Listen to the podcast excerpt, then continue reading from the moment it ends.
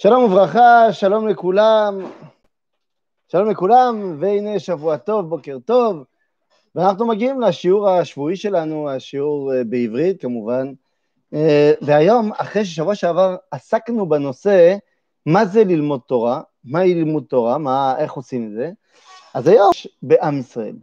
אז למען האמת, כמה חלקי תורה יש בעם ישראל? יש שלושה. ואפשר להגיד את זה ככה בצורה פשוטה.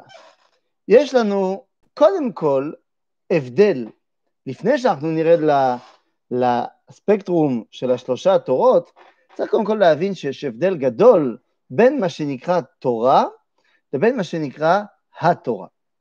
על מה אני מתכוון? יש שאלה שתמיד שואלים, האם יש הכל בתורה? האם אני יכול לדעת הכל בעולמו של הקדוש ברוך הוא בזה שאני לומד תורה? והתשובה הפשוטה מאוד היא שלא. זאת אומרת, יש הרבה דברים שקורים בעולמו, בעולמו של הקדוש ברוך הוא, שאני, אין לי גישה אליהם. מה הכוונה? אין לי גישה אליהם? הכוונה היא פשוטה. יש דברים שהם נשגבים מבינת האדם. והרי זה הגיוני. אם התורה באה מאת השם, הקדוש ברוך הוא, בורא העולם, הוא הרבה מעבר לעולם. הוא הרבה יותר גדול והרבה יותר חזק והרבה יותר אדיר, ואין בכלל תיירים. ולכן, אם הקדוש ברוך הוא מחליט לתת תורה, בסדר, fair enough, שייתן תורה, אבל הקדוש ברוך הוא הוא אינסופי, ולכן גודל תורתו גם אינסופית, ולכן אין שום סיכוי, שום סיכוי בעולם שאני אצליח להתחבר לגודל תורתו. מה זאת אומרת? זאת אומרת שהמשנה במסכת אבות אומרת, משה קיבל תורה מסיני. מה זאת אומרת משה קיבל תורה מסיני? הוא קיבל את התורה מסיני, אבל מצד שני, כתוב רק תורה. בעוד שאנחנו אומרים בתפילות בבוקר, ברוך אתה השם נותן התורה.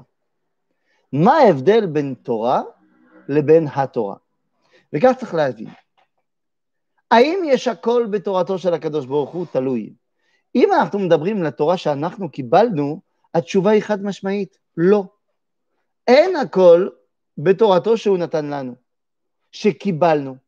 שהרי ההוכחה היא פשוטה, אין לך רב אחד בעולם שמתוך לימוד התורה שלו נהיה רופא.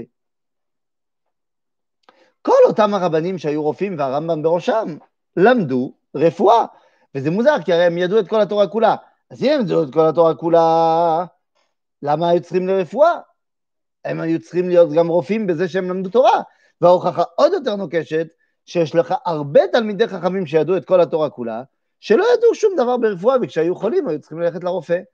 זאת ההוכחה שכשאתה לומד תורה, אתה לא לומד רפואה. באותה מידה, אמנם יש לך כמה אה, פעולות פשוטות בחשבון בתורה, אבל לא בגלל שאתה למדת הרבה תורה, פתאום נהיית אה, יודע לפתור אה, אה, משוואה עם משתי נעלמים. זאת אומרת, זה אתה לא תמצא בתורה. זה בתוך עולמו ותחומו של הקדוש ברוך הוא, אבל זה לא בתורה. עכשיו, מה זה, מה זה אומר? מה הכוונה לדברים הללו? הכוונה היא פשוטה. הכוונה באה ואומרת שמצידו של הקדוש ברוך הוא נותן הכל. הרי כתוב בגמרא שהקדוש ברוך הוא הסתכל באורייתא וברא עלמא, הוא הסתכל בתורה וברא את העולם. מה זה הסתכל בתורה? התורה בתוך המבנה הכללי של כל היקום. זה נכון, זה מצידו של הקדוש ברוך הוא. ושם הקדוש ברוך הוא מסתכל בתורה, הוא בורא את העולם. אבל התורה הזאת, האינסופית, אמנם הקדוש ברוך הוא נותן, ברוך אתה השם, נותן התורה, אבל אנחנו מקבלים רק תורה. משה קיבל תורה מסיני, ולא קיבל התורה, מכיוון שמשה, כמה שיותר, כמה שיהיה גדול, ומשה הוא יותר גדול מכולם, אבל עדיין, משה הוא בן אדם, ולכן הוא סופי, ולכן משה הסופי לא יכול להכיל תורה אינסופית. לכן הקדוש ברוך הוא נותן התורה, זה נכון, אבל משה קיבל רק תורה. ובכלל הוא מסרה ליהושע, זאת אומרת שיש עוד אובדן כשהתורה עוברת ממשה ליהושע, אבל בואו לא ניכנס לזה היום. הכוונה היא פשוטה, התורה היא אינסופית, אבל זו תורתו של הקדוש ברוך הוא. בתורה שלנו, התורה היא בוודאי סופית. היא נותנת לנו מה שהיא אמורה לתת לנו. היא נותנת תשובות לכמה שאלות יסוד. וכאן אנחנו יכולים להגיע ולהיכנס לשאלה, לשאלה ששאלנו בהתחלה. זאת אומרת, מה הם שלושת המרכיבים של התורה? והרי אנחנו יודעים, שלושת המרכיבים של התורה זה תורה שבכתב, תורה שבעל פה, ומה שנקרא תורתו של משיח, תורת הסוד. בואו נראה על מה נקראת. תורה שבכתב, יש לה מטרה, ומהי אותה המטרה? באמת שאלה גדולה. מי שחושב שמטרת תורה שבכתב ללמד אותי מצוות והלכות, טועה טעות מרה. כי הרי אני לא לומד הלכות ומצוות מן התורה שבכתב. ויש מלא דוגמאות לכך. למשל בתורה שבכתב כתוב שעין תחת עין, כאשר ייתן מום באדם כן יינתן בו. והרי אני יודע שבהלכה לא כך. זאת אומרת שאני לא לומד את ההלכה מן הפסוק הזה. אלא התורה שבעל פה, מהי? מהי? מה המטרה של התורה שבעל פה? בגמרא במסכת ברכות נאמר שם שכשהקדוש ברוך הוא מתגלה למשה בהר סיני, הוא אומר לו, יש לי עסקת חבילה להביא לך. עלה אליי ההרה ואתנה לך את לוחות האבן והתורה והמצווה אשר כתבתי לאור אותם. אומרים חז"ל, מה זה לוחות האבן? זה עשרת הדיברות, שהיא העדות. מה זה התורה? אומרים זה המקרא, כי מצווה לקרות בתורה. ומה זה המצווה? זו המשנה. במילים אחרות, התורה שבעל פה, מטרתה ללמד אותי הלכות. מטרתה ללמד אותי איך יהודי מתנהג ביום-יום. זה תורה שבעל פה. ולכן היא נקראת משנה או מצווה. כי הרי בתורה שבעל פה אני לומד, ואיפה התורה שבעל פה כתובה? מתברר שהיא כתובה מאז שנת 200, שרבי יהודה הנשיא סידר את התורה שבעל פה וכתב אותה. אבל האמת שהתורה שבעל פה היא מתחילה בעל פה, והיא מתחילה ממשה רבנו. זאת אומרת שהתורה שבעל פה זה כל מה שעובר באומה, ממשה ועד היום, שעובר דרך הרבנים. ושם אתה לומד באמת את התורה ואת ההלכות. ושיהיה ברור, ואנחנו יודעים את זה, לא לומדים הלכה מספרים. בשום פנים ואופן. אמנם הספר הוא בא לעזרתי, והוא עוזר לי לדעת הרבה דברים, אבל כשמגיע השלב של פסיקת ההלכה, אני לא לומד בספר מה פסיקה, מה פסק ההלכה, כי הספר הוא כותב בצורה מאוד מאוד כללית, ויכול להיות שהמצב שלי הספציפי הוא לא בדיוק מה שנאמר בספר. לכן ההלכה, אתה רוצה לדעת אותה? לך לרב שלך. לך לרב שלך שמכיר אותך, שיודע לענות לשאלות שלך. שמכיר את הקונטקסט, מכיר את הנפשות הפועלות, ושם אתה לומד הלכה. הספר זה במידה ו... יש לך שאלה, נתקלת, זה שבת, ואין לך, הרב שלך לא נמצא, ואתה לא יכול להתקשר, ו... אז תיקח ספר, יש לך פחות סיכויים של טעות. אבל בוודאי שהתורה היא דבר שהוא חי, ולכן בוודאי שאותו מצב בסיטואציות שונות יכול להביא להלכות שונות. הנה למשל, האם מותר לרצוח?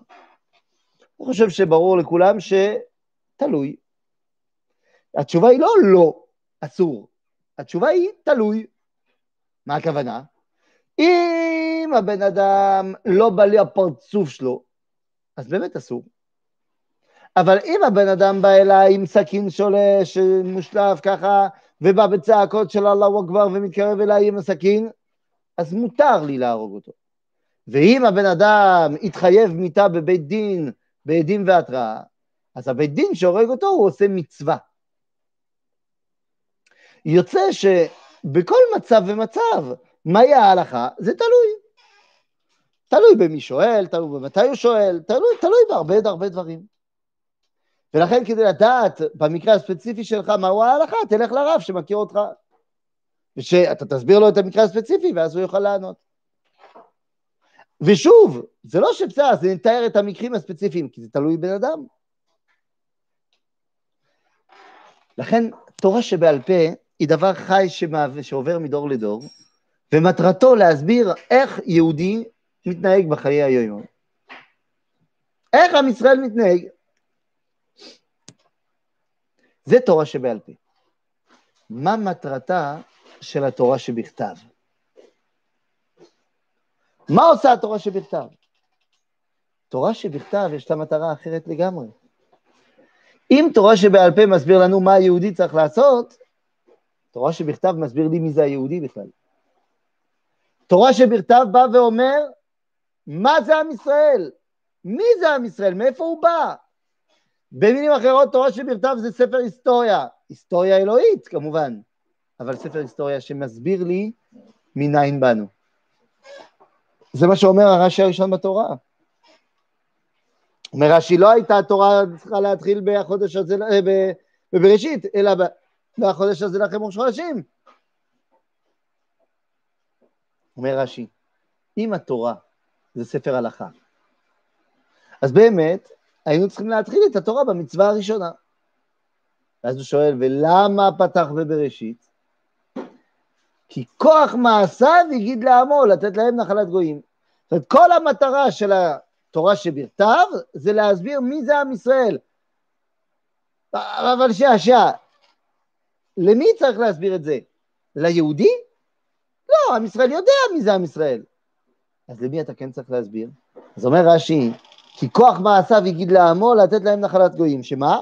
שאם יאמרו העולם ויגידו ליסטים אתם שכיבשתם את ארצות שבעת העמים, הם אומרים להם כל הארץ של הקדוש ברוך הוא, והוא נותן למי שהוא רוצה ונתן לנו. מי זה הם אומרים להם? הם זה היהודים שאומרים ללא יהודים. במילים אחרות, למי באמת ניתנה תורה שבכתב? ניתנה לנו, אבל כדי שנעביר את זה לגויים. תורה שבכתב מטרתה להסביר לעולם, לגוי, מי זה עם ישראל. ומה הברית שיש בין עם ישראל לקדוש ברוך הוא. יוצא שאם תורה שבעל פה היא מה שאמרנו ההלכה, איך יהודי מתנהג בחיי, בחיי תורה שבכתב מסביר לי מי זה עם ישראל. וזה עובר דרך של השתלשלות היסטורית. ואני צריך, כדי לדעת מי זה עם ישראל, אני צריך לדעת מי זה יעקב, ואני צריך לדעת מי זה יצחק, ואברהם, ושם, ועבר, ונוח, ואדם. ולכן זה התחיל בבראשית. כדי שנדע מאיפה עם ישראל יונק את זהותו הפנימית. וזה בדיוק המטרה של מה שאמרנו תורה שבעל פה. וכמו שאמרנו, נשאר לנו עוד תורה אחת, תורת הסוד. מהי תורת הסוד? מה זה תורת הקבלה? מה זה תורת הסוד? תורת הסוד הוא השריד של ההתגלות האמיתית. זאת אומרת, תורת הסוד הוא השריד של, הג... של הנבואה, סליחה. הנבואה בתחילת דרכה ניתנה לאנושות. אדם הראשון היה נביא. אבל אנחנו מאוד מהר מבינים שייחוד הנבואה מגיע לעבר. עבר, נביא היה, אומרים חז"ל. הנבואה זה האפשרות להיות מחובר ישירות לקדוש ברוך הוא. כשהנבואה פוסקת, אז חייבים לתרגם את מה שהנבואה נתנה לנו בתור חיות, ומתרגמים את זה בתור הבנה אינטלקטואלית. לכן בוודאי שתורת הקבלה היא הרבה פחות חיה מן הנבואה, אבל תורת הקבלה, תורת הסוד, היא הדבר היחיד שיש בלימוד התורה שיכול לחבר אותי באמת לשורש החיים.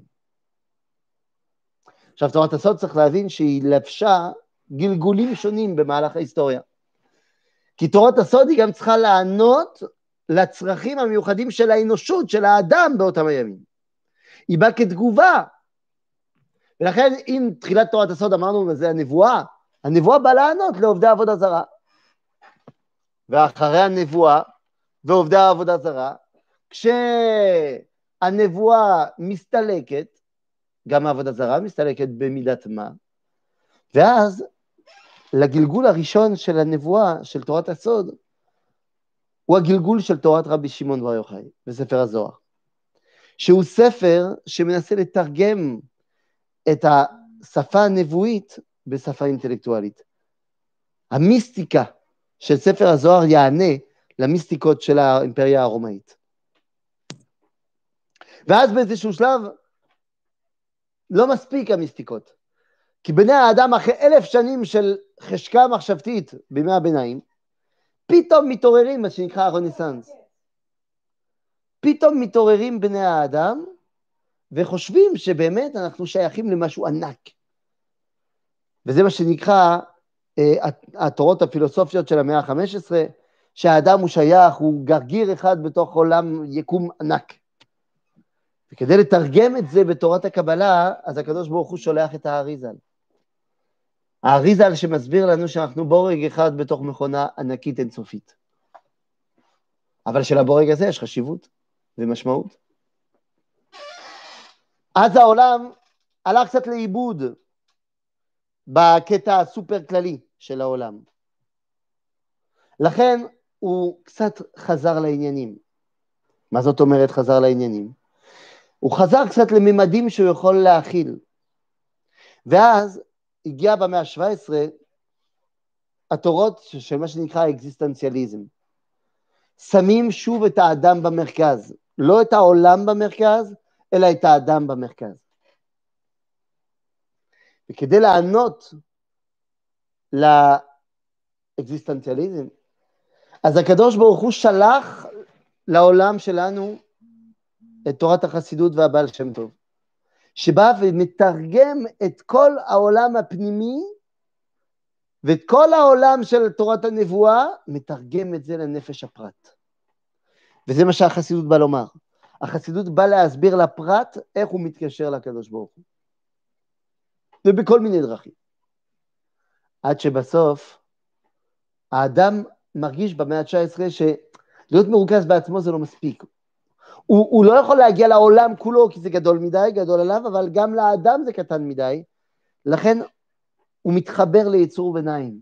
ויצור הביניים הזה הוא הלאומיות, הנציונל, הנציונליזציה, הלאום, אני שייך לקבוצה יותר גדולה.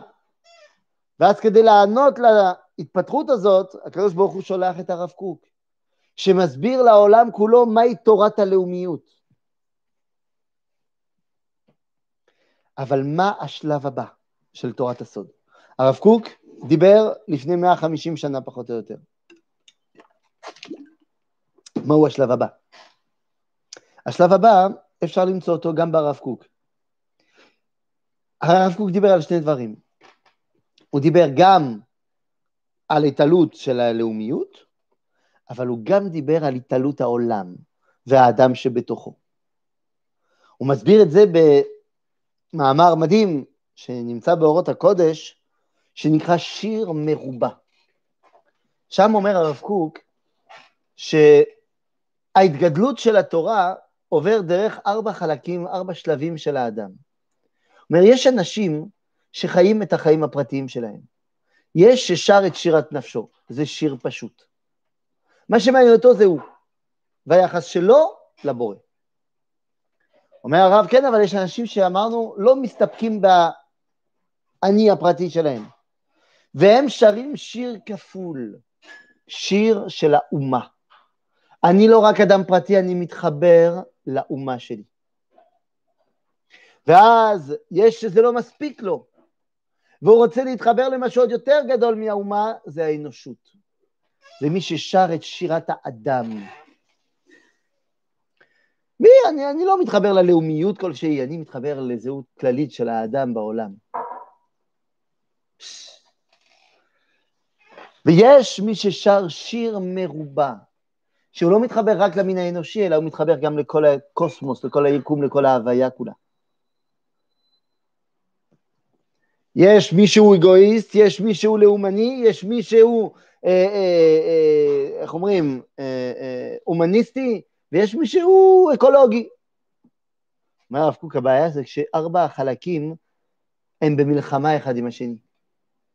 כי צריך בסופו של דבר לגלות את השיר החמישית.